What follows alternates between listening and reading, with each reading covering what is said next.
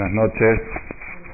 Hoy día, día miércoles para jueves 9 de Adar de 5.769. Es la primera la primer conferencia que damos en el mes de Adar, después de una huelga del mes de Shevat, una ausencia. Pero esas ausencias son para el bien de todos, ya que nos cargamos las baterías y venimos con, con cosas nuevas. Moral de la Botay, el mes de Adar, estamos a pocos días de Purim, 14 de Adar es Purim, el próximo lunes en la noche es la lectura de la Megilá, también el martes en la mañana se vuelve a leer la Megilá. Mishloach Manot, Matanot la las canastas, las sedacot que se dan, tienen que ser el mismo día, las que se dan antes no sirven. El mínimo hay que entregar el mismo día el mínimo. Las otras, las extras, se pueden dar antes o después, pero las mínimas hay que darlas el mismo día. Matanot la la seguridad de Purim del martes en la tarde. La seguridad de Purim del martes en la tarde es obligatoria que sea con carne roja, no pollo. Se puede comer pollo, pero la misma es carne roja el martes en la tarde. Así lo estudié ahora. A ver.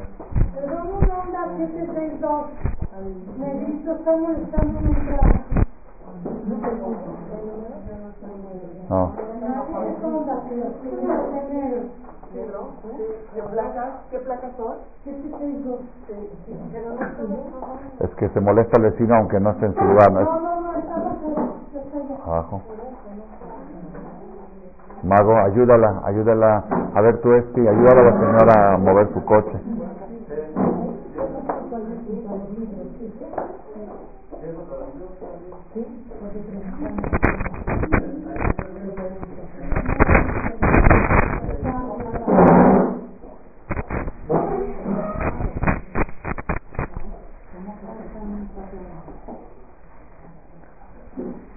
Mishloach Manot, Matanot Laudionim, Seudat Purim, este año aprendí en un libro que leí de que la mitzvah es con carne roja, yo sabía, pero lo, vi confirmado, que ser con carne roja, porque en Simcha es la de Basar de Yain. Basar es carne roja y vino, porque el milagro de Purim fue con los banquetes del vino, como sabemos la historia de Purim, el que leyó la Megilá y el que no, estamos repartiendo gratuitamente los libritos de Meilat Esther de Shem Tov, están atrás, se los pueden llevar para que vayan repasando la lectura de la Megilá con su traducción y saber qué es lo que vamos a celebrar y conmemorar este Purim.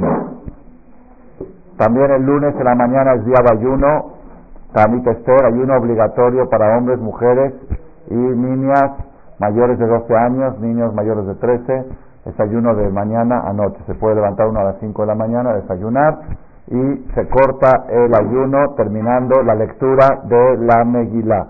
No se puede comer nada antes de la Megilá. Una persona que tiene causas de salud o de vejez o mujeres embarazadas, tienen que consultar a su rabino para ver en qué casos sí deben de ayunar y en qué casos no deben de ayunar. Este ayuno no es de tristeza, todos los ayunos son ayunos de tristeza por la destrucción del Beta Migdash, pero este ayuno no está relacionado aparentemente con la Beta Migdash para nada, solamente está relacionado con el milagro de Purim, que también fue a través de un ayuno que se hizo en aquella época. Entonces estamos conmemorando la salvación y la, la, y la cosa que provocó la salvación. El ayuno ayudó a que se logre el milagro, entonces por eso también lo celebramos con el ayuno del lunes y con toda la celebración del lunes a la noche, martes, que vamos a hacer de Shatova. ¿ah? El ayuno termina, depende, así, así contesta un buen judío. ya dijimos que no se puede comer antes de que termine la lectura de la Megilá. Entonces, ya en ningún cris van a terminar antes de la hora, por más rápido que la lean, de la, porque tienen que decir primero Arbit y luego la lectura de la Megilá. Pero si alguien por alguna razón de salud tiene que cortar el ayuno porque no aguanta, porque la, la se lo permite, entonces sería el horario reglamentario está fluctúa entre 7 y cuarto y 7.40. 7 y cuarto es primer horario, 7.25 segundos, como lo pueden ver en los calendarios. Pero de todos modos, el que va a respetar bien todos, que hacer nos dé fuerza y saluda a todos, vamos al CNIS a escuchar la Megilá y terminando en el CNIS mismo, ahí ponen pasteles y roscas y galletas para cortar el ayuno. También eh, debemos recordar de que este sábado es un sábado especial, el sábado previo a Purim, se llama Shabbat Zahor, porque es especial, porque es la única vez que sale el Sefer obligatoriamente de la Torah. Todos los Sefer que sacamos en Shabbat, en Kippur, en Rosaná son de Rabanán, de los Fajamim. Pero el Sefer que sale en Shabbat antes de Purim, el segundo Sefer que se lee, Zahor, Lecha, Amalek, es una mitzvah obligatoria de la Torah. Tanto hombres, hombres seguros, mujeres es mahloket, acostumbraron las mujeres también a ir al Knis este Shabbat temprano para escuchar la lectura del Sefer aquí en Marcela. Aproximadamente la vamos a leer al cuarto para las once, once se lee la lectura de Zahor este Shabbat en la mañana. Lo digo esto en breve, la persona que quiere recibir explicaciones amplias, que escuche 20 CDs que tenemos de los 15 años últimos que hemos hablado, para no repetir, y el que no tiene acceso a los CDs, que se meta a www.shemtov.org y ahí puede tener que ponga la palabra Adar como palabra clave mes de Adar, y le van a aparecer todas las conferencias que se dieron en el mes de Adar durante 15 años, son como 40, que escoja las que están relacionadas con Purim y con Shabbat Zahor, y ahí va a haber explicaciones espectaculares sobre cada una y una de las mitzvot, sobre Mishloach Manot, Batas de Benim, la lectura de la Megilá. Tenemos tres cassettes que explican la Megilá. Explican lo que son la Megilá. Y por si alguien también quiere, le gusta más, la, la, tenemos un cassette que se llama Megilat Esther cantada. Que quiera escuchar la Megilat Esther cantada, pero no se cumple con esa. Hay que escucharla en el templo de un pergamino. Escucharla de cassette no sirve. ¿A quién le puede servir el cassette? A uno que está afuera, y lo digo a propósito porque sé que esta conferencia de Zrat se va a publicar en la página, mañana ya va a estar en la página, que hay mucha gente pendiente de la página, me consta, por la lluvia de email que recibí este último mes criticando por qué no se han puesto conferencias nuevas. Hay gente que sigue. Entonces, si hay una persona que está en China, en Hong Kong, en Japón, está en un barco porque no programó bien su viaje y, y no tiene quien le lea la Megilá, entonces, ¿qué tiene que hacer? Tiene que conseguir una Megilá de pergamino que cuestan la más barata 400 dólares, la más cara 4 mil dólares, depende de la calidad del escritor y todo eso. Los de todas las ven, aquí venden yo creo Megilat Esther de pergamino escritas a mano, no sirve la del libro. Esta no sirve para el Hazán, nada más para la gente que escucha.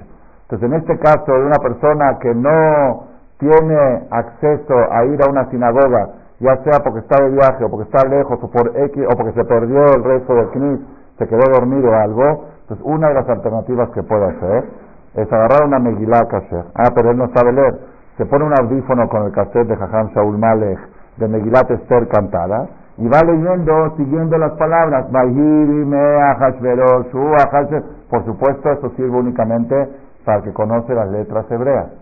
El que no sabe las letras hebreas, entonces la está escuchando de memoria porque no está siguiendo la Megilá, no le sirve. Pero que sí conoce las letras nada más que no conoce la pronunciación y la tonada, entonces se pone el audífono y va leyendo con la Megilá, escuchando con el oído y leyendo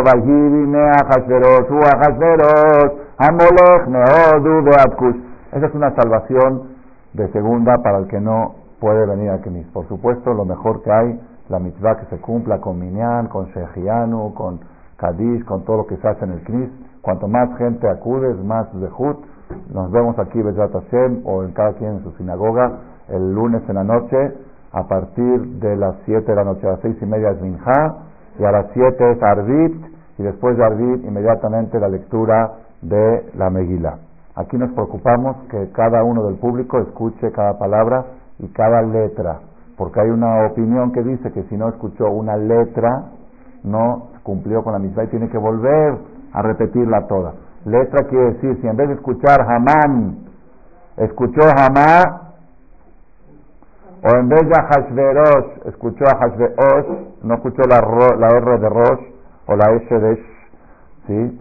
O porque estaba uno, uno tosió, el balado tío tosió y te faltó una palabra que no escuchaste. Entonces es un problema. Entonces por eso aquí nos preocupamos de que nadie tosa. Porque es cierto. Es cierto. Pero sí, Baruch hemos logrado que hay muchos pocos estornudos, porque la atención que ponemos ayuda a que la gente esté concentrada y se olvide de estornudar. Pero incluso si alguien estornudó, volteamos en la Torah y repetimos la última palabra para que todos puedan seguro salir y de Jehová. Y esa es la causa que Marcela tiene fama, que somos de los últimos en salir el lunes en la noche, porque no nos preocupamos cuándo salimos, sino cómo salimos. Lo principal no es... ¿Cómo? El martes la mañana, Shachrit ocho y media y Megilá nueve y media. El martes la mañana también para las mujeres, nueve y media lectura de Megilá el martes en la mañana. Dura más o menos 45 minutos la lectura de la Megilá aquí en Marcela para que todos puedan cumplir. Moral de la Botay, todos sabemos, seguramente habremos escuchado alguna vez lo que dice el Talmud en Maseje Ta'anit al final, Mishenichnas Adar Marvin Besimha. Desde que entra el mes de Adar, se incrementa la alegría. Y desde que empieza el mes de Adar, el mes de Adar empezó el miércoles pasado, fue Rosh de Adar, desde que entra el mes de Adar se incrementa la alegría. El Talmud lo dice de una forma más, lo dice diferente, dice, que Shem Shemishenichnas Av Memaatim Besimha, así como cuando entra el mes de Av, el mes de Tisha desde que entra los jóvenes ya se reduce la alegría, empieza uno a no escuchar música, a no hacer... También desde que entra el mes de Adar se incrementa la alegría. Por eso, dice el Talmud, una persona que tiene un juicio con un goy, que lo evite en el mes de Adar, que evite en el mes de Av, que lo evite en el mes de Av y que lo procure en el mes de Adar. Cuando te quieren dar una cita para un citatorio, para un juicio, para resolver un problema, en un despido de un empleado, cualquier tipo de problema que pueda tener uno jurídico, tratar de que sea el juicio en el mes de Adar. Porque en el mes de Adar es el mes de buena suerte para el pueblo Israel, el mes de alegría, y el mes de Adar es el mes triste, la tristeza trae mala suerte, la alegría trae buena suerte. ¿Está bien? Entonces, todos sabemos eso. Mishenichnas Adar, Marvin Besimha. Pero hoy viene el Rab Saúl Malek por primera vez en 15 años y se le ocurre una pregunta. ¿Por qué? ¿Por qué desde que empieza el mes de Adar se incrementa la alegría? Dice Rashi, ¿sí? No, espérese, espérese. Dice Rashi, cuando uno se pregunta por qué, se fija en Rashi, Rashi es el comentarista de toda la Torah. Dice Rashi, mi pena Purim, porque viene Purim. Pero tengo una pregunta contra Rashi. El Purim es un día de alegría. Hay mitzvah comer carne, tomar vino, hacer fiesta. Es un día de milagro que se celebra con alegría. ¿Está bien? Entonces el día de Purim vamos a estar alegres. La víspera de Purim también. Pero ¿por qué desde los jodes? Por ejemplo, en Shavuot hay mitzvah de estar alegre. En Shavuot se entregó la Torah el, 7, el 6 de Sivan. Pero no dice desde que entra el mes de Sivan se aumenta la alegría porque viene Shavuot. No, no hay esa mitzvah. Porque la alegría es cuando llega el día de la fiesta. Igual en Sukkot. Sukkot es día de alegría, que más ¿no? No dice desde que entra Tishri se aumenta la alegría porque viene Sukkot. Igual Pesach, no dice desde que entra Nisan se aumenta la alegría porque, ¿por qué? Porque el día de la fiesta es el día que se, se aumenta la alegría, pero no el mes. ¿Por qué el mes? Ah, entonces que en todas sea el mes, esa es la pregunta. La alegría todo el año también, pero hay mi Marvin, todo el año estamos alegres. Pero este mes tenemos que estar más alegres. ¿Y desde cuándo? Desde Rosh de Shabbat. Y yo creo que esta alajá la hemos cumplido desde el miércoles pasado hasta hoy. Hemos estado más alegres que todo el año. No por culpa de Jajam que no dio conferencia el miércoles pasado. Porque si la hubiera dado, nos hubiera motivado. Entonces hoy, Hatati, Aditi, Pasati, confieso mi pecado. No fue culpa mía, fue un poco fuerza mayor por otra alegría que estábamos celebrando en Eres Israel. Gracias a Val con el nacimiento de mi nieta que nació en Rosh Chodesh ¿sí? Y de, y, de, eh, Y de paso les voy a contar algo curioso.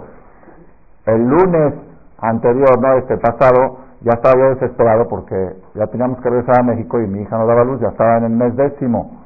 Entonces fui a ver a Raúl. Sí, estaba en el mes décimo de su embarazo. Según su cuenta, estaba en el mes décimo. Ya había cerrado el 9, ya había pasado. Entonces fui con Rabhaim Kanievski Shelita, el hijo del Stapler, que hoy en día es el jajá más grande de la de la generación, casi más grande de la generación, si se puede decir, de los, de los cinco o seis más grandes, ¿no? Fui, me dieron cita con él, generalmente él recibe eh, muy poco tiempo y con multitudes, Maruja Centurias de Julio que me recibió a solas y me dijo siéntate, dicen que nunca le dice a nadie siéntate, todo recibe para siéntate, me senté y como yo no estaba tan preparado para esa cita en privado, no preparé muchas preguntas.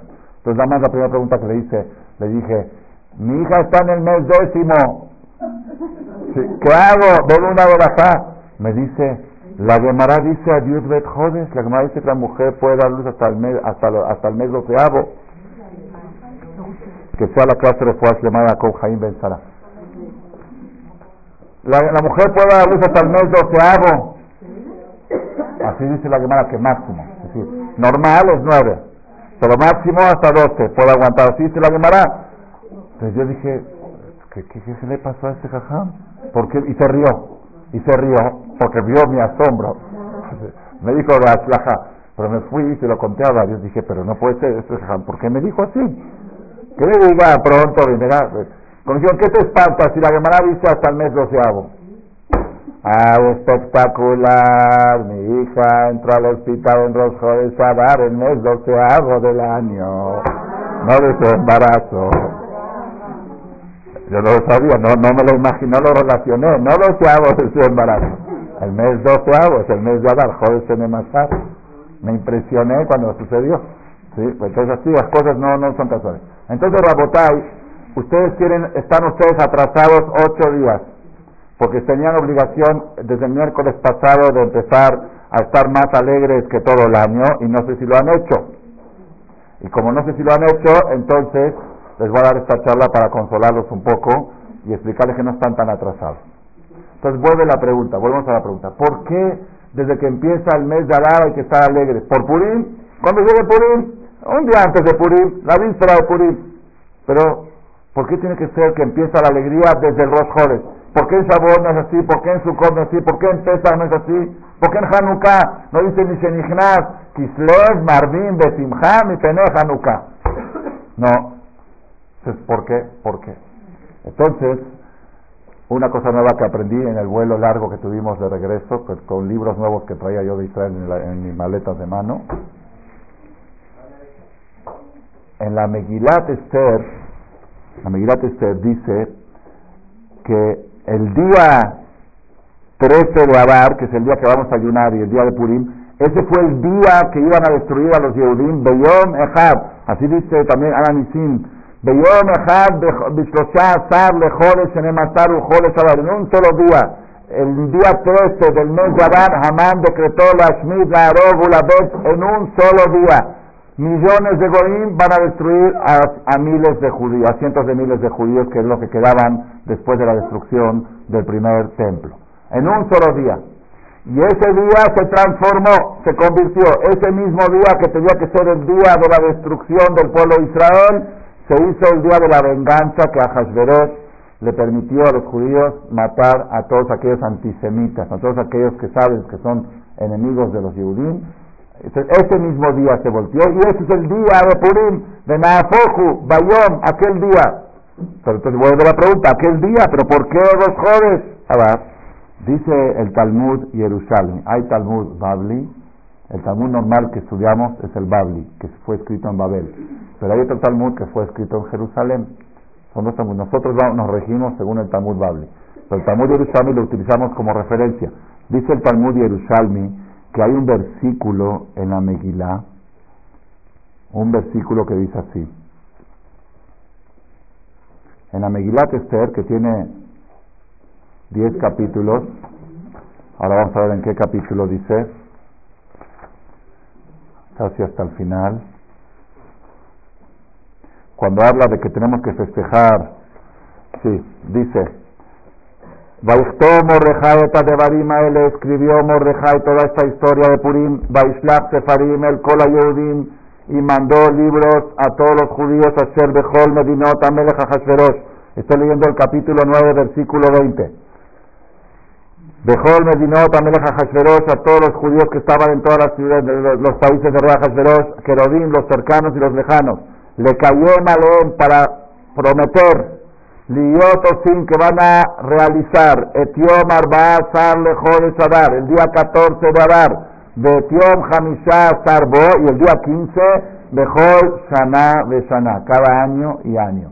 Mordejai mandó una carta que todos los judíos se comprometen a celebrar estas dos fechas cada año y año. ¿Por qué esas fechas? Porque son fechas que reflejan los días del milagro que los judíos descansaron de sus enemigos, el 13, el 14 y el 15 de Abar. Acá viene una palabra rara, una frase rara. Veajodes, veajodes, Hashenetach laem le simcha. Y el mes que se les transformó a ellos de angustia a alegría y de luto a fiesta era un mes de angustia, un mes de luto, y ese mes se transformó en un mes de alegría, entonces la Sototam Yemem Ishter Simchai, que hace los días de fiesta, Mishloach Manot Ishlereu, Umatanot La Y todos los Yehudim aceptaron, aceptaron este, esta, esta mitzvah de Kibelu a Yehudim Entonces, ¿qué está escrito aquí en el capítulo 9, versículo 22? Ajores el mes que se convirtió de angustia alegría y de luto a fiesta. El mes, que aquí está escrito en la medida que el mes es un mes de alegría. Así dice el Talmud Yerushalmi.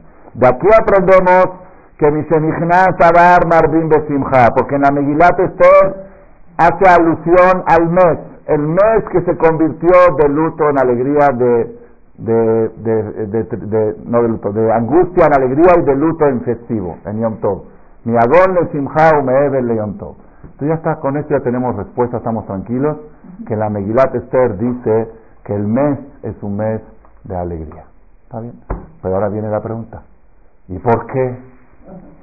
Está bien, ya tenemos la fuente. Una cosa es saber la fuente de dónde sabemos y otra vez entender por qué. ¿Por qué el mes? ¿Por qué el mes? Y la pregunta más fuerte, ¿el mes de Adar era un mes de angustia? Nunca. aparentemente nunca, ¿por qué? Porque el decreto, vamos a contar un poquito de historia para cuando la escuchen la Megilá la entendamos, como dicen mis hijos, que aquí no se lee la Megilá, aquí contamos la Megilá. A la hora de la lectura la estamos contando. Uno tiene que más o menos saber, ubicarse en qué, época de la historia estamos hablando y qué pasó. Cuando Hamán hizo el sorteo para ver cuál es la fecha apropiada para destruir a los judíos. ¿En qué fecha hizo el sorteo? El día 13 de Nisan, así lo dice claramente la Megillah. Beyón, Shlosha, Sar, Bajores Arishon, Bishlosha, Sar, Bajores, el mes primero que es el mes de Nisan, el día 13 del mes, Hamán hizo el sorteo y empezó a buscar un mes apropiado hasta que él encontró el mes de Adar. Dijo, el mes de Adar está apropiado. Ese mismo día fue con Ahasverosh, le dijo, quiero que me des autorización para destruir a este pueblo, con todo la zona, como dice el Talmud, todos los 101 argumentos para convencer a Ahasverosh que este pueblo no merecen existir, más o menos el que sabe un poquito la historia del holocausto, ¿sí? cómo iban convenciendo a la gente con más de 101 argumentos que los judíos no tienen derecho a existir. Ellos en los campos de concentración no mataron personas, ellos fumigaron ratas desinfectaron el jardín. El, mundo estaba contaminado por judíos y ellos lo estaban limpiando. Así llegó de tanto la zona A que se habló y la gente, los alemanes, les fue entrando. Diez, diez años antes del holocausto ya los judíos tenían prohibido entrar a los centros nocturnos, a los cines, a los teatros. Tenían prohibido tener un amante goy, que eso es muy bueno, Baruch Hashem. No, por ese lado estuvo bien. Así lo acabo de leer hace poco. Tenían prohibido cuando veían un alemán, que una alemana con un judío, lo, lo cortaban, porque está, está mezclando la raza con una raza baja. Todo, todo, todo Todo eso Amán lo preparó, se lo, se lo dijo a rey Hashverosh, lo convenció, se echaron unas copitas, se quitó el anillo y le dijo, aquí está, haz lo que quieras con el pueblo. Eso fue el día 13 de Nisan, tres días antes de Pesach. Ese mismo día se enteró Mordejai. Ese mismo día Mordejai le mandó a decir a Esther, ese mismo día Esther dijo, yo no puedo hacer nada porque el rey no me ha llamado. Ese mismo día dijo, si no haces nada, tú y tu familia te van a perder y el pueblo te va a salvar. No creas que porque eres esposa del rey te vas a salvar. Y, y quién sabe si cuando llegue la fecha de la destrucción todavía tú seas reina, quizá tú ya estés del otro lado. Entonces Esther recapacitó y dijo, ok, por favor que hagan tres días de ayuno todos Yehudim, día y noche, hombres, mujeres y niños. Y ahora leí en un libro que animales también, tampoco, los animales de los judíos tampoco comieron. Era como el ayuno de, de Nineveh, Adán de Abemá. Un ayuno total de todo el pueblo de Israel, tres días y tres noches. Y, el ayuno fue, fue la única vez en la historia que el pueblo de Israel no comió matzá en Pesach porque es obligación de comer matzá en Pesach.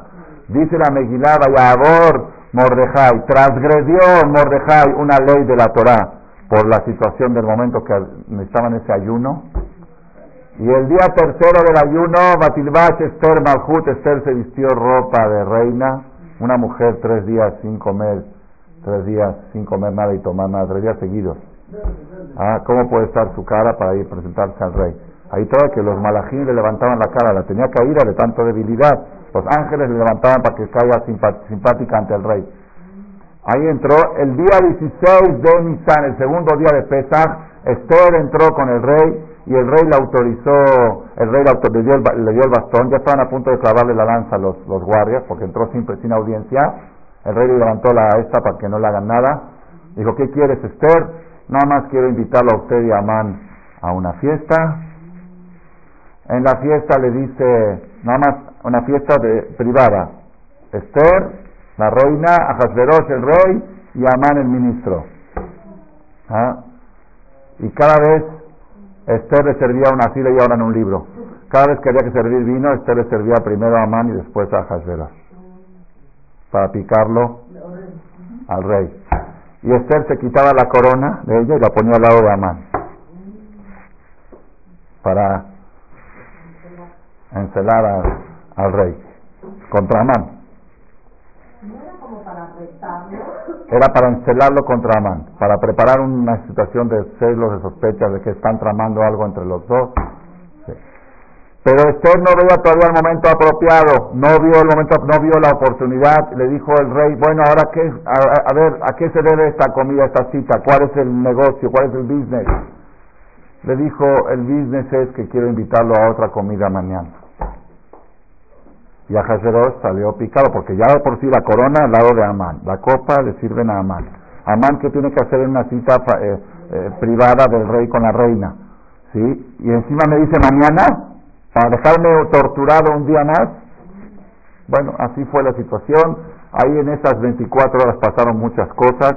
Esa noche nadie durmió, Amán no durmió porque estaba preparando la horca para Mordejai de 50 codos, 25 metros de alto, 8 pisos de alto tenía la horca. Toda la familia de Amán preparando la horca dice que sacó sus muebles, sus libreros para hacer madera para armar la horca. Desbarató sus muebles de su casa para poder armar esa horca de 25 metros de alto. Esther no dormía toda la noche preparando la comida, de mañana el pastel y el coaj el banifal y cada vez que preparaba el pastel decía para que Hasberos odie a Amán, para que lo destruya a Amán. Lo metía en el pastel para que se le entre en la sangre. Y toda la noche estaba con, con Kedushá, metía, metía pensamientos en la comida para que se logre el milagro. Coaj el banifal, mucho cuidado hay que tener cuando uno cocina y está hablando por teléfono a la hora de cocinar. Si estás hablando de una plática bonita, entonces esa comida va a tener efectos bonitos. Pues estás haciendo un coraje por teléfono mientras estás cocinando, tus hijos van a comer coraje. Y si luego ves a tu hijo que está exaltado, no sé qué le pasó, es la comida que le diste hoy. Porque la cocinaste cuando estabas de Madrid. Ese es otro problema cuando cocina la sigire. Aparte de otros problemas alárgicos, ¿en qué piensa una igire cuando está cocinando? En el mejor de los casos, en su novio. ¿Sí? O en la maldita patrona que me, da tanto trabajo que no sacaba más el trabajo aquí, en, groserías, y todo eso entra, entra. Y hay señoras que son muy sadicot y como quieren mucho a la la quieren conservar, le ponen una tele al lado de la cocina para que mientras estén cocinando estén viendo una novela, una sejuarela, y que cocinen con toda esa mugre y que tu hijo coma eso. Tu hijo está comiendo esa novela, la está entrometiendo en su sangre. Esther Esther se preocupó de cocinar todo lo que quería meter dentro de la comida para que mañana surta efecto. Entonces, entonces otra vez, Amán no durmió toda la noche, Amán y sus hijos, preparando la horca. Esther no durmió toda la noche preparando el banquete. Ajasveros no durmió toda la noche pensando que se traman Esther y Amán. Algo raro aquí. ¿Cómo puede ser que alguien me quiera envenenar y por qué nadie me ha dicho algún plan aquí? Algo muy, las cosas no suenan bien, no me huelen bien. Se cayó de la cama, la Gemara dice, esa noche se cayó de la cama 360 veces. Hizo la cuenta, Rab dice en su libro que sacó sobre la Megilat Esther, 360 veces en 6, 7 horas que tiene la noche, en minutos, y mira, dice que cada minuto y medio aparecía del piso a Jacero. ¿sí? ¿Qué pasó? La pesadilla. No, se cayó al piso, se volteaba y se cayó al piso. Hasta que dijo, entonces otra vez, ¿quién no durmió esa noche? Amán no durmió preparando la horca, Esther no durmió preparando la comida, a Jacerol no durmió pensando que se traman, y hay otro más que no durmió. Balaulau esta noche, Navedase Natamelech. Se le fue el sueño a Dios, así dice. El Dios estaba como dormido, estaba viendo que estaban por aniquilar a su pueblo. Y el Dios estaba actuando como dormido, por eso se llama Esther, Astir, Panay, estaba ocultado como que no existe Dios. Se despertó el sueño del Dios, del Rey del mundo, Navedase Natamelech Cuatro no durmieron esa noche. Amán preparando la horca, Esther preparando el banquete, Ahasveros pensando que se traman y hacen... Esta no la vi, ¿sí está escrito? Puede ser. Ah, ok. Sí, y, y Akadosh Barujú Boreolam programando la caída de Amán. Y así fue que llega a Hasberos y le dice, a ver, los libros de los recuerdos, traigan por qué no me puedo dormir, traigan los libros, trajeron Dios ¿Quién era el secretario de Ahasveros? El hijo de Amán, el hijo de Amán, ahí dice el nombre, uno de los hijos de Amán, y veían que decía que Mordejai le salvó la vida, y se no, volteaba la hoja, volteaba la hoja y se volvía a abrir ahí, y Ahasveros decía, rápido, dime qué dice ahí, volteaba la hoja para decir, y se abría la hoja, hasta que hizo el hijo de Amán, arrancó la hoja, vino un alaj y la volvió a escribir en otra hoja. No había forma, dijo, me lees porque me lees lo que dice ahí, y dice acá está escrito que hace ¿Cuánto? Hace 8, 6, 7 años, unos años, hubo dos ministros que quisieron envenenar a Hasferos, Victán y hay un judío que se llama Mordejai, que él sabía el idioma de estos, y él le dijo a Esther, y Esther le dijo a Hasferos, y cuando vinieron a traerle el vaso de vino envenenado, el rey dijo, primero lo pruebas tú, y dijo, no, yo no tengo hambre, no tengo sed, tengo indigestión, te lo tomas porque te lo tomas.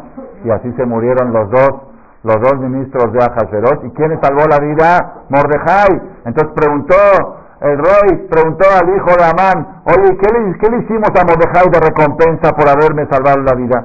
Dice, pues la verdad nada. Pero pues hay que hacerle algo, ¿cómo puede ser? Ahora entiendo por qué alguien está tramando algo, hacerme algo y nadie me cuenta, porque una vez alguien me contó y yo no lo retribuí.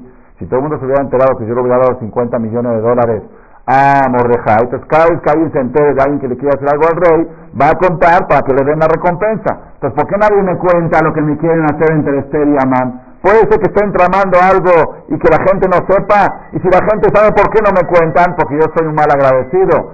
Entonces ahora mismo voy a dar una recompensa a que me salvó la vida hace seis años. Y cuando toda la gente escuche esa recompensa que di, van a decir, ah, yo también quiero.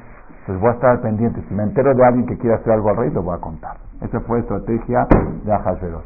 Eran las cinco de la mañana, todavía no amanecía, Se escuchan pasos. Así, así cuenta la media. Se escuchan pasos en el palacio del rey. Dijo el rey, ¿quién es? A estas horas tan tempranas. Mi Behacer, de Hamán.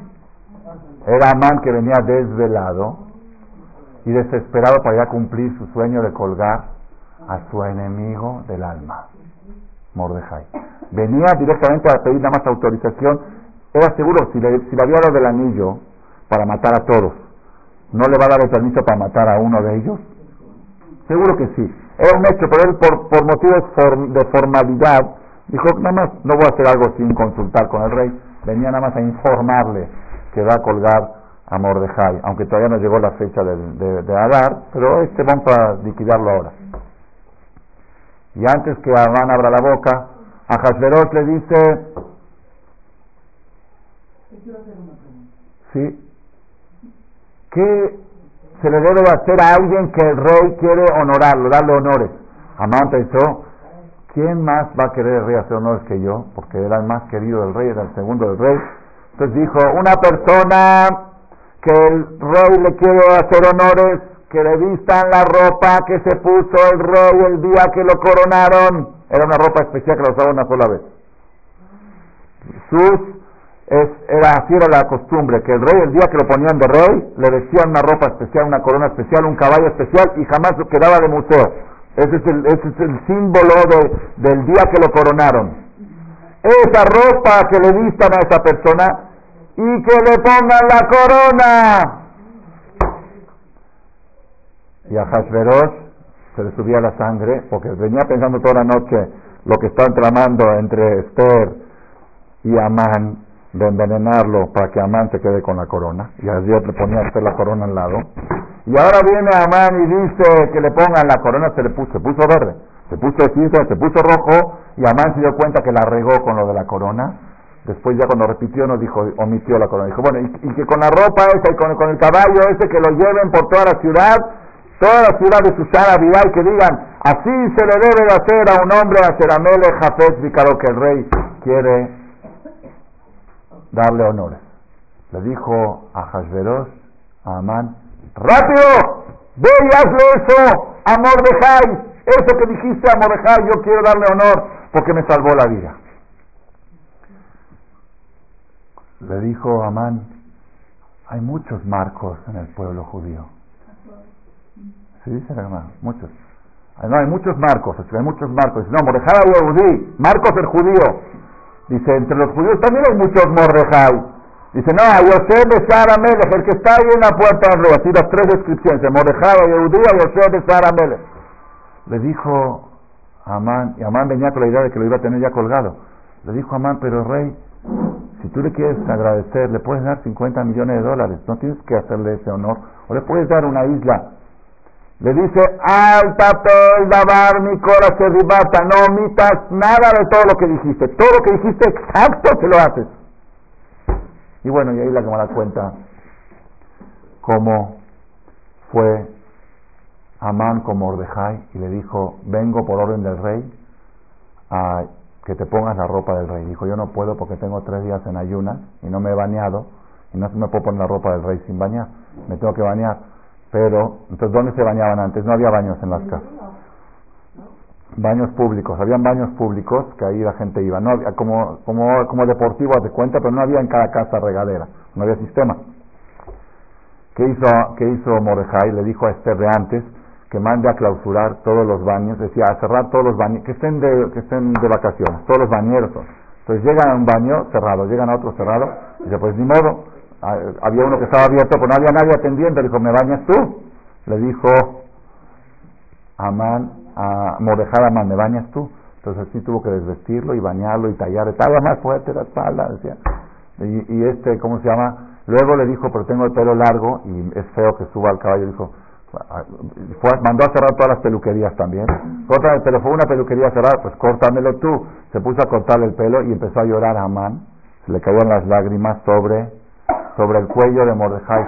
Y le dice, ¿por qué lloras? Le dice Mordejai. Dice, uno que es virrey, casi rey, ¿va a ser peluquero? Le dijo Mordejai Rasha, se te olvidó que tú eres peluquero de profesión, Amán 22 años antes era pelu su profesión era peluquería. Él, su papá, su abuelo y su bisabuelo. Él de familia de peluqueros. Nada más cuando hubo recesión, le fue mal el negocio, se metió a la política. Si así dicen, cerró la peluquería y se metió a la política. Porque no le fue bien en la peluquería. Dice, tú eres peluquero, ¿qué estás diciendo, virrey, no virrey? Y así cuenta después, le dijo, súbete, le, vistió la ropa, le dijo, no, esa ropa no me la puedo poner porque tiene cuatro puntas y no tiene chichit. No tiene chichit. Entonces, ¿qué hacemos? Tuvieron que descoser el chichit de Mordejai y, y amarraron la ropa del rey, poner el chichit.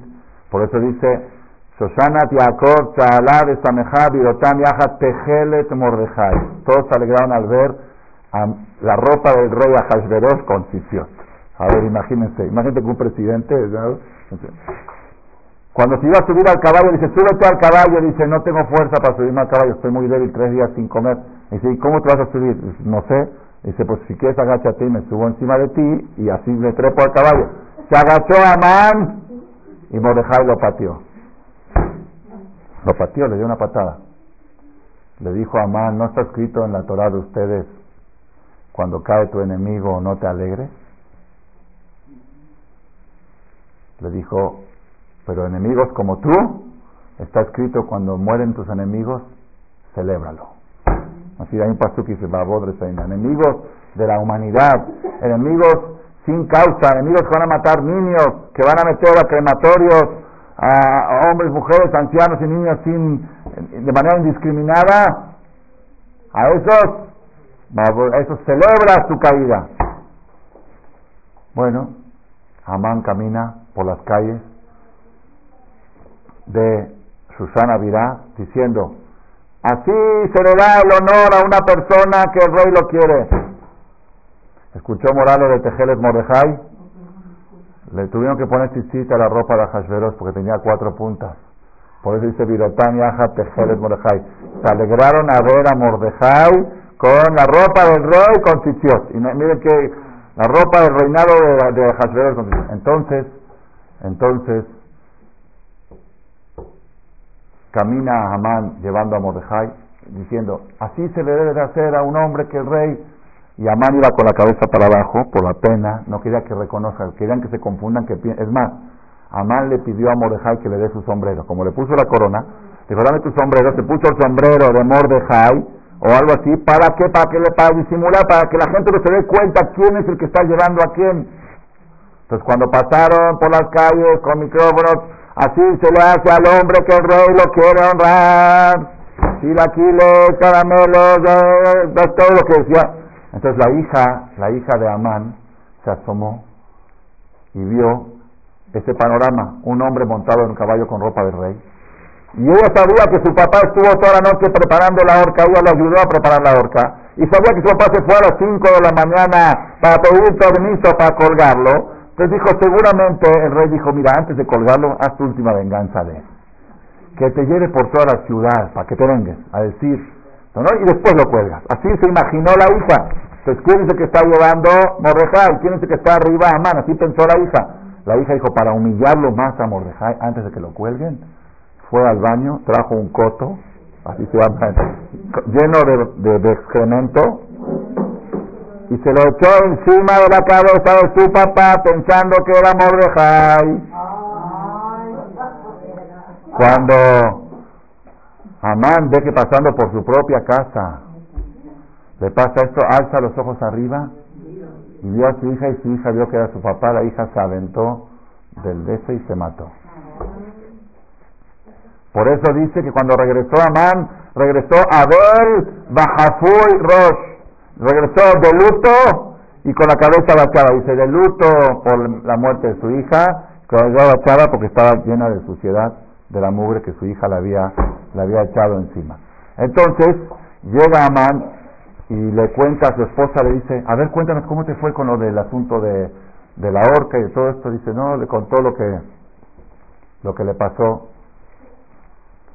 Los amigos buenos que dicen, así trae amigos buenos que dicen, bueno, fue una caída, tranquilízate, Dios te va a ayudar, es, es, una, es un bache, un consuelo. ¿Qué le dijeron? Uh, si ya empezaste a caer, ante Mordejai, olvídate, ya estás perdido.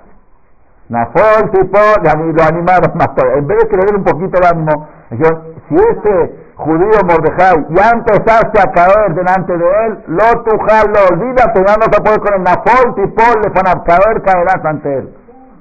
Entonces, mientras estaban platicando entre ellos a ver qué hacer, Hamán se acordó que tenía una comida con el rey. Dijo, bueno, a ver si ahora en la comida voy, me olvido un poquito del asunto, cambiamos, fue un bache, a ver, a ver, qué, a ver qué, qué hacemos me voy a dar un regaderazo, me voy a bañar, me voy a arreglar, me voy a quitar la, el excremento que tengo y todo para... Llegan los ministros del rey, lo apuran, la, la, comida estaba programada para la una de la tarde y llegan a las once. Así es, todo a propósito lo hizo. Mandó, hijo, le mandó decir a ya está la comida caliente, no quiero que se queme, por favor venga. Vino Hashverosh, dijo, van a traer a Man rápido, van a traer a Man, dice, pero no estoy arreglado, el rey dijo que vengas como estás. Imagínense esa situación. ¿Ah? Llega sudado, avergonzado, sin rasurar, sin poder arreglarse, huele feo, y llega al banquete real con el Hashverosh. Entonces en la mitad de la comida le dice el rey a Hashverosh, y Esther seguía con la misma estrategia, echar una copita a Amán, ella le servía, ella, ella. Primero a Amán y después a Hashverosh. Y cada vez que quitaba la corona Esther la ponía al lado de Amán. Para, para recordar todas las situaciones. Entonces llega, llega el momento y a Hashverosh le dice, Ahora sí, ¿sabes qué? O me, dices o me dices. ¿De qué se trata?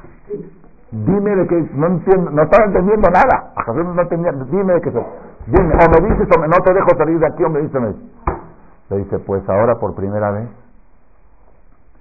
te voy a satisfacer a decirte a qué pueblo pertenezco. Porque tenía ya tres años de casada con Ahasverosh y a Hasberos le decía, dime de dónde eres. Y ella decía, yo no sé, mi papá y mamá murieron, me, adoptaron, no sé a qué pueblo pertenezco. Así le dijo Mordejai que diga. Ahora sí te voy a decir a qué pueblo pertenezco. Era para que se enoje a Hasberos. Ah, entonces sí sabías, me mentiste, me engañaste. Ahora te voy a decir. Yo pertenezco al pueblo judío y hay una persona aquí presente, hay una persona que se predispone a destruir a mi pueblo. Y si es, ¿y cómo voy a poder yo vivir cuando sé que mi pueblo fue aniquilado? ¿Cómo crees? ¿Cómo va a estar? Eh, le dijo a Jesús, ¿quién es esa persona? Dijo, Hamán este, este es el desgraciado. Hamán se asustó, no se la esperaba. Ni Baat, sí, me acá, fue el knockout. Todavía no fue el knockout, ahorita viene el knockout. Pero sí, sí, sí fue un choque, un choque muy fuerte. El rey se paró enfurecido se fue a despejarse al jardín. Y Esther estaba sentada en una como un sofá cama. ¿Ah? ¿Cómo es? ¿Así se dice? Sofá cama. Algo así, no una así, un, eh, o uno de esos, ¿cómo se llaman estos eh, que se recuestan? ¿Ok? Y, a, y, a, y Amán, de la desesperación, le empezó a rogar a Esther, Esther, no me hagas esto, ¿por qué me haces esto? ¿Qué te pasa? por favor, piedad, clemencia, que empezó a decir cosas y Esther no lo pelaba, se le echó encima a Esther arrodillándose a ella, pero vino malaj y la empujó encima de ella como que la quiere violar. Y a entra del jardín. Ah, pero en el jardín pasó otra cosa. En el jardín, de repente los jardines de los reyes era su reliquia. En los tiempos de antes, el jardín del rey tenían los mejores árboles, sus, plantas, eran, era su, así como su, de repente ve a gente, poalim empleados, eran ángeles disfrazados de empleados, talando los árboles, cortando, cortando, destruyendo el jardín. Le dice a ¿qué hacen? Pues no sé, así nos dijo Amán, Amán nos ordenó que cortemos los árboles del jardín. ¿Cómo? ¿Quién es Amán? ¿Quién es Nosotros hacemos lo que dice Amán. Entonces a salió para despejarse y fue peor. Regresa a para echarle unas groserías a Amán y decir hasta la despedida. ¿Y qué panorama ve? Ve a Amán echado encima, echado encima de, de la reina. Y le dice el rey, y Amán quería salirse y malaj Gabriel la empujaba. Que Amán sabía que estaba mal la posición, pero el rey, el malaj Gabriel no lo dejaba salir. Le dijo, Agam mi babait. ¿Quieres conquistar a la reina en mi propia casa, mi propia recámara? Adavar Yatzami Pia salieron las palabras del rey, Ufne Amán Hafu. Y Amán lo único que hizo es agachar la cabeza. Porque ¿qué puede contestar? Entre una cosa y otra nadie sabía qué hacer. Nadie sabía cómo seguir. Aquí tiene, que tener un término. Entra Jarbona, un ministro del rey que era Eliab disfrazado de ministro. Entra y dice, mire rey por la ventana, ve ese árbol que está ahí de 25 metros, esa madera que tiene 25 metros de alto, 8 pisos de alto, se veía toda la ciudad un obelisco. ¿La ve? Esa la preparó Hamán para colgar a Mordejai, el que le salvó la vida del rey, el que hoy estuvieron anunciando que es una persona que el rey lo quiere mucho, a ese lo querían colgar en ese. Dijo, ah, sí, cóbrelo a él en ese, en ese momento. Y recién ahí, cuando el rey lo vio colgado, se calmó Bahamat Amelech Shahaha. Se calmó la furia del rey. Ese día mandó a llamar el rey a Mordejai. Dijo, ven, porque Esther le contó que Mordejai era su tío y su marido, porque se la adoptó a la sobrina, la adoptó y se casó con ella, como dice la Torah. Y entonces llegó Mordejai, le dio la ropa, que el anillo, todo se lo dio a Mordejai, ahí, la historia. ¿Todo esto cuándo fue? ¿En cuánto tiempo todo esto? 72 horas desde que Amán decretó destruir a los judíos hasta que estuvo colgado. El día 16 de Nisan, segundo día de Pesach, mi papá siempre nos decía en la, fiesta, en la seguridad de Pesach, en Yom Tov, decía hay que tomar una copa más de vino, dice los Dios, Zeher le mistea Hashverosh, para recordar el segundo día de la fiesta de Hashverosh, la cual colgaron nada más. El segundo día de Pesach, en el día, hay que tomar una copa más de vino. No es obligación, pero es bueno, es recomendable, para recordar que ese día, el segundo día de Pesach, Sucedió el milagro que el enemigo más grande del pueblo judío de la historia fue colgado. ¿Por qué Sadar entonces? Muy buena pero ¿por qué Sadar? Porque el decreto de Amán era para dar, el decreto de destrucción era para dar. Entonces vino a Hasberos y dijo, ahora al revés, ese día que Amán quiso destruir a los judíos, ese día los judíos van a vengarse de sus enemigos. Cualquier judío conozca a un antisemita, ese día lo puede matar. Entonces, ahora vengo yo, todo esto fue una introducción para hacer la pregunta. Entonces, ¿dónde estuvo la angustia del mes de Adar? ¿En el mes de Adar hubo angustia? La angustia duró tres días nada más. Las 72 horas del ayuno. Que hombres, mujeres, y, ¿y cuándo fue eso? En Nisan. Eso no fue en Adar. Entonces, el mes de Adar no se convirtió en un mes de angustia, en alegría, y de, de luto en todo el día festivo, porque no hubo, no llegó el mes de Adar, y aparte la destrucción no estaba programada para el mes de Adar, sino para el 13 de Adar. Cuando Mamán iba a destruir, era de Yom No podían matar judíos ni un día antes ni un día después, está más el día 13. Así estaba. Entonces vuelve la pregunta, ¿dónde está el mes de Adar? Que era un día triste, un mes triste y se convirtió en un mes alegre. Ay, Rabotay, espectacular, espectacular. ¿Por qué se llamó Purim? ¿Qué quiere decir la palabra Purim? ¿Quién dice eso? ¿Quién dice eso? La Megilá, la misma dice en el capítulo 9, Al Ken Kareula y Anima L Purim. Por eso en el capítulo 9, versículo 26. Por eso se llamaban estos días Purim. ¿Por qué Purim? ¿Qué quiere decir la palabra Purim? Una persona me dijo que Purim es el plural de puro. ¿No es un puro? Su esposo Purim. Eso es un chiste para que lo cuenten en Purim cuando vean a alguien fumando un puro. Y ya estás fumando porque es Purim. Pero no, ¿por qué se llamó Purim? No por puros. ¿Por qué? Al Shem Apur. ¿Qué dice la palabra Pur? Sorteo. Amán hizo un sorteo. ¿Y por qué escogió el mes de Adar? Dice que en el sorteo le salían otros meses. Primero le salió Nisan. Dijo, no, Nisan es muy buena suerte, es el mes que salió de Egipto, ese no me conviene. Le salió Iyar, dice no, Iyar es el mes que cayó el man en el desierto, él sabía que el man, todo eso no. Eh, Sivan es el mes que recibieron la Torah, así cada mes decía no, este no. Cuando cayó Adar, dijo, ese está fabuloso, ¿por qué? Porque ese mes murió Moshe Rabenu, el día 7 de Adar, ayer fue aniversario de la muerte de Moshe Rabenu. Entonces es mala suerte para los judíos, ese mes sí. Dice la Gemara, Masejet Megilá, hoja 13, columna 2, y no se acordó Amán que también el día 7 de Adar es el día que nació Moshe Rabenu. También nació y también murió. Entonces, si tú dices que es mala suerte porque murió, pero es buena suerte porque nació, y eso Amán no lo sabía, entonces ahí le falló, ahí le falló el cálculo. Ok, entonces yo le hago una pregunta. ¿Amán conocía la historia de los judíos o no la conocía? Si la conoce, pues tenía que saber también que nació. Ah, ah, si la conoce, tenía que saber también que nació. Y si no la conoce, ¿por qué sabe que murió Moshe? ¿Cómo sabe parte de la historia de Moshe y no otra parte? ¿Qué pasó aquí?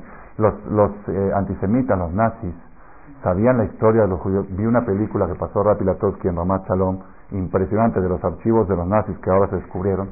En las reuniones de ellos, decían, vamos a vengar la venganza de lo que hizo Shaul con Amalek. Nosotros somos los nietos de Amalek, esos son los nietos de Shaul. Así decían en las juntas de ellos. Ellos estudiaban Biblia y ellos, todo, todo estaba armado. Si Amán era de esos nazis que saben historia, pues que se la sepa completa. Sabe que murió Moshe y no sabe que nació Moshe. Ay, escuchado espectacular, Rabotá, espectacular. Amán no sabía las fechas. Escuchen, escuchen qué bien que está. Amán no sabía las fechas. ¿Pero qué? Amán sabía las conmemoraciones de los judíos, porque eso fue lo que le contó a Hazard. Conmemoran Pesach y hacen esto y hacen lo otro. El día 7 de Adar, los judíos cada año conmemoraban la muerte de Moshe Rabenu de manera muy triste, porque falleció el primer líder espiritual del pueblo de Israel, Moshe Rabenu. Y los judíos no conmemoran cumpleaños de sus líderes. ¿Quiénes son los primeros que empezaron a conmemorar cumpleaños de sus líderes? Los cristianos. Sejuaridad. Y le siguen, y le siguen, le están siguiendo ahora una secta del judaísmo, que ya están celebrando la fecha del cumpleaños de nacimiento del rabino que ya murió. ¿Sí? Es lo mismo que están haciendo, lo que hicieron los notrimas hace dos mil años, que empezaron un calendario, ese, esa secta mesiánica que existe dentro del pueblo judío, una de las cosas que ellos hacen, hacen fiesta el día que nació su rebe. Ya murió, no, no digo nombres, una secta, no me gusta decir nombres, una secta mesiánica. Si es mentira, pues no son ellos, son otros. Hay una secta mesiánica que celebran el día de nacimiento de su líder después de que falleció. Los judíos nunca celebramos cumpleaños de líderes. ¿Estamos de acuerdo? Nunca. ¿Alguien sabe cuándo fue el cumpleaños de Abraham vino? De Isaac, de. El pero el fallecimiento sí lo, Sí, pero no solamente lo conmemoraban, no solamente lo conmemoraban, sino cuando murió Moshe Rabeno, Vaivkuoto Sheloshim Yom Kolbet Israel. Treinta días lloró todo el pueblo de Israel, treinta días de luto, todo el pueblo de Israel. Cuando hay una familia de luto, unos van a dar pésame. Pero imagínense cuando están todos los judíos sentados en el suelo, treinta días. Eh, no era para menos. Moshe que los sacó de Egipto, que les trajo la Torah, que les cruzó el mar, que los llevó 40 años en el desierto, desaparece y no puede ver al pueblo realizado en su tierra. Moshe sufrió, Moshe no quería, que él quería entrar a Israel, no pudo. El luto fue muy grande y eso quedó registrado para toda la historia. El mes de Adar era un mes de luto. El mes de Adar desde que murió Moshe hasta la historia de Purim fue un mes de tristeza y de luto. ¿Por qué? Porque la Gemara dice, Kashes y Lukan el Tzadikim, que Jurban Betelokeno, Kiserfat Betamigdash. Es tan duro el fallecimiento de los Tzadikim como la destrucción del Betamigdash. Es decir, el mes de Av que se destruyó el Betamigdash es un mes de luto, el mes de Adar que murió el líder es otro mes de luto, había dos meses de luto. El mes de Adar de la destrucción de Betamidash y el mes de Adar de la destrucción de Moshe Rabenu. Entonces, por eso Amán estaba contento que le tocó ese mes, porque dijo, yo sé que es un mes triste para los judíos el mes de Adar, ese mes es de, es de mala suerte para ellos. Ellos 30 días se, están tristes cada año por el fallecimiento del líder espiritual de ellos. Los voy, a, acabar en ese mes. Entonces, Beajodes el mes era un mes de angustia, el mes era Ebel, era un mes de Ebel. Entonces, ahora, ¿por qué lo festejamos? Ahora, ¿por qué lo festejamos? Si era un mes de luto, Purim. ¿Quién provocó el milagro de Purim? La muerte de Moshe. Porque eso le provocó el error a Amán. Entonces la muerte de Moshe no solamente que fue algo que no fue triste, sino que creó una nueva fiesta. La muerte de Moshe fue causa de que exista la Megilat y Mishloach Manot y Batarat Yunim y Bajacita Sheker dice todo eso lo provocó la muerte de Moshe. Entonces ahora a partir de aquel año la muerte de Moshe dejó de ser una causa de tristeza y se convirtió en una causa de alegría. Por eso el mes, que siempre fue un mes triste, se convirtió en un mes alegre. Adar Marvin Besimha. El mes se transformó. El mes que era un mes de tristeza se transformó en alegría. Esto, Rebotai, es un hidush para mí de este año totalmente, totalmente nuevo. Y ahora entendemos por qué, por qué Purim al Shemapur, por qué Purim se llama Purim por el sorteo. El sorteo de Amán le dio lugar a la equivocación. ¿Y en qué se basó la equivocación? En la muerte de Moshe. Dice que la muerte de Moshe provocó el error de Amán, que eso dio lugar a que salga la fiesta de Purim. Por eso todo el mes es un mes de alegría. Nada más quiero terminar con algo porque esto se oye muy bonito, porque yo sé que ustedes se quieren llevar algo a la casa, ¿no? Aparte aprendimos cosas nuevas, pero algo para la vida práctica. Para hacerlo más romántico, como las discotecas.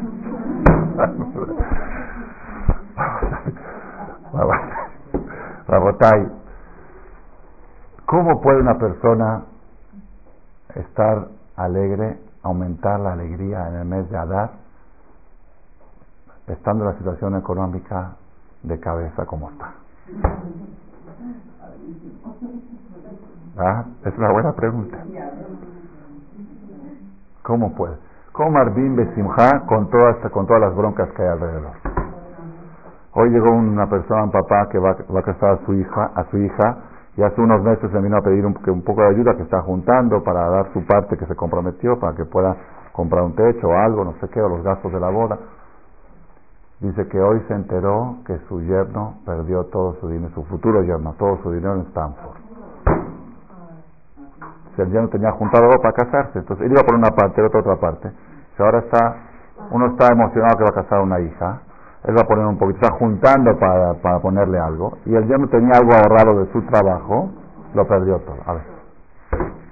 Y otras historias que seguramente ustedes habrán escuchado, de Abrejín que juntaban durante 10 años para casar a sus hijos centavos, se evitaban eh, salidas para, para poner un pesito más, y de repente no tienen ni un colchón ni un... ¿Cómo puedo Marvin Besimha? Como me dijo una persona cuando el mundo está de cabeza. Me dijo mi hijo algo humorístico, que le preguntaron a un señor que está en la quiebra, le dijeron, ¿cómo puedes dormir de noche? Dice, créemelo que duermo como un bebé. Dice que, sí, me levanto cada hora, lloro y me vuelvo a dormir. cada tres horas lloro. Entonces, Rabotai, Rabotai, esta Baruch Hashem que tuve este viaje a Israel, y Baruch Hashem que Hashem me puso la respuesta antes de la pregunta.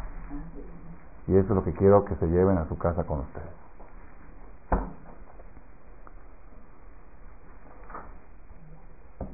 Cuando estaba mi hija en la sala de parto, ahí en el martes pasado, no, este, no ayer, el anterior, entró a la sala de parto, eh, me impresioné, fue la primera vez que conocí ese hospital, se llama Mayanea Ishua, es construido por el doctor Rothschild, es uno que viene aquí a juntar, incluso hay una conferencia que él habló aquí, está traducida, cuando juntó para construir su hospital. Es un hospital espectacular, bellísimo, pero aparte de todo tiene algo muy... El primero no le llama hospital, no se llama Bet casa de enfermos.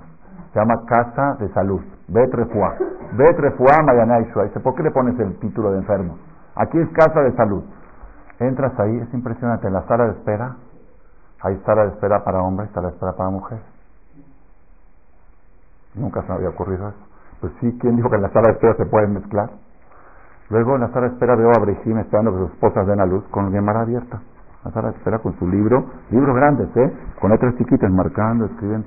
Pero, su esposa está por aliviar, está, es su hora de estudio, está completando su, lo que tiene que estudiar. En vez el colel, lo está estudiando ahí.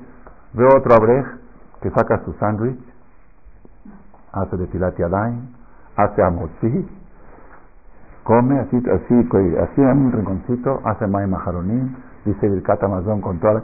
Si va a la sala de espera de parto, uno va a decir Birkat Amazon, un pastelito, cualquier... Se desayuna, pachajrí, muchas cosas me impresioné. Arriba, en el piso de arriba de la, de la sala de, del lugar donde se alivian las señoras, hay un colel de 30 abrejim que estudian todo el día a la jod de medicina. Temas de Torah con medicina.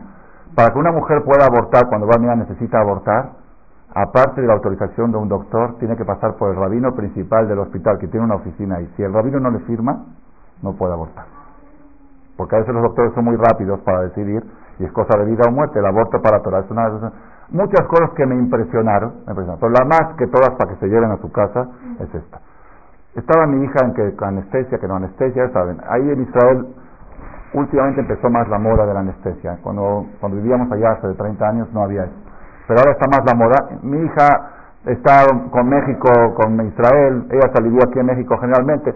Llama epidural, que sí epidural, que no, pero que sí anestesia, que no anestesia. Cuando ya estaban muy avanzadas las contracciones, había una señora, una de las, de las parteras, una viejita de 70 a 90 años, entre 70 y 90, no quiero decir, menos de 70 seguro no tenía, pero una, más o menos, quizá tenía entre 80 y 90, pero más de 70 seguro, viejita canosa, mi hija me dijo, Ruti, papi, yo pensé que era una voluntaria de las que vienen así, ya sabes, como, usted que era la ginecóloga, era la ginecóloga y la partera, con su mascara, sí, también, bueno, ella entraba y salía, entraba y salía, entonces en un momento ella le dijo, Anilo Rotalisbol, no quiero sufrir, por favor, no quiero sufrir, ya anestesiame, no quiero sufrir. Anilo Rotalisbol, le dijo la señora, en esta sala nadie sufre, no acepto que se diga la palabra sufrimiento. Pon Sebel. Sebel, sufrimiento es aquellas que no pueden llegar a esta sala. Esas sufren. Aquellas que no se pueden casar, aquellas que no pueden embarazar. Eso es sufrir. Aquí no se sufre, no permito, así dijo, en todas las salas, porque ella va de, de de una en una, porque ahí hay varias. En toda esta sala no permito que se repita la palabra sufrimiento, aquí nadie sufre. Aquí hay dolor, pero no sufrimiento. Y es que él avaló él. Dolor y no sufrimiento. Saber marcar la línea entre dolor y sufrimiento. Cuando fue la crisis económica en Argentina, me tocó estar allá dando una conferencia ante mil personas en el templo de, la Valle del El Shabbat. Estaba la gente muy... Y yo les dije, Rabotai, la persona que tiene problemas económicos, que sepa que hay un lugar donde no hay problemas económicos. Y si te pican y dices, ay, pobre del que no dice ay, el que le pican y no dice ay, quiere decir que ya no, no pertenece. El que tiene problema que la Igire no llegó, que sepa que en el panteón no hay Igire, si ahí nadie se queja de que no hay. El que tiene problemas de que esto, ahí nadie se queja, ahí no hay quejas. Ahí está todo tranquilo, quieren tranquilidad ahí. Si hay problemas es porque estás vivo, y si estás vivo, celébralo. Si estás con dolor es porque vas a dar a luz, celébralo el dolor. No digas estoy sufriendo. Me duele, pero no digas estoy sufriendo. No digas la palabra severo. Esto valió la pena todo el viaje y se aprendí otras cosas, pero esto yo creo de los aprendizajes más grandes de mi vida. Que él avaló ser el dolor, pero no sufrimiento. Me duele, pero no sufro. Porque sufre eh, dolor, pero estoy contento porque sé que este dolor va a producir algo, va a traer un bebé. Cada sufrimiento de un yudí produce algo, produce algo. Dijo una vez una persona algo que me gustó, dice, el judío nunca pierde, si gana, gana y si pierde, gana. Todo es ganancia. Es como una persona que me dijo que lo peor que le pueda, que lo mejor que le puede pasar a él es que le roben su coche. Porque lo tiene asegurado cuatro veces. Es contra la ley. Pero si el coche vale 25 mil dólares, si se lo roban, recibe 100. Entonces, si, Dios lo, entonces, si no se lo roban, pues qué bueno, y se lo roban mejor. Dice, así, así, para así es el Yehudí en verdad. Si te va bien, qué bueno, fue mal, te está yendo mejor. Mejor. Esto es cuando sabemos que hay diferencia entre dolor y sufrimiento. Que él, de cada dolor nace algo. Ese es mi sinignaz adar marbim besimja. Si me duele que fulano perdió su dinero, si me duele que a mí perdí esto, me duele que subió el dólar, me puedo doler, sí, pero sufrir no. Porque de cada dolor nace algo, nace un bebé, viene la alegría. Y la persona que vive con esta filosofía, entonces puede cumplir con la mitzvah de Mishenichnas Adar Marbim Besimcha. Este mes, el mes de Adar, es de lo más precioso que tenemos. Estamos preparándonos para recibir el Mashiach. La Gemara dice que Nisan Galu, Benisan Atidim Gael, el mes de Nisan fue la primera salvación del pueblo de Israel y el mes de Nisan va a ser la última, el último mes de preparación tenemos para recibir el Mashiach. Tenemos que saber que cada sufrimiento y sufrimiento, cuando venga el Mashiach y nos paguen los seguros, las indemnizaciones por cada, por cada sufrimiento que tuvimos, nos vamos a quejar por qué no nos dieron un poquito más de golpes. Si yo no sabía que pagaban tanto, si sabía que pagaban tanto, decir, pues que tú te quejabas, por eso te lo bajamos. Pues si, los tzadikim saben valorar. Por eso digo, si te va bien, que te vaya bien, no hay que pedir, pero si ya llegan los problemas, bienvenidos, con simja, sabiendo que es dolor y no sufrimiento. Que él, avaló mi marbim de simja, amén, amén.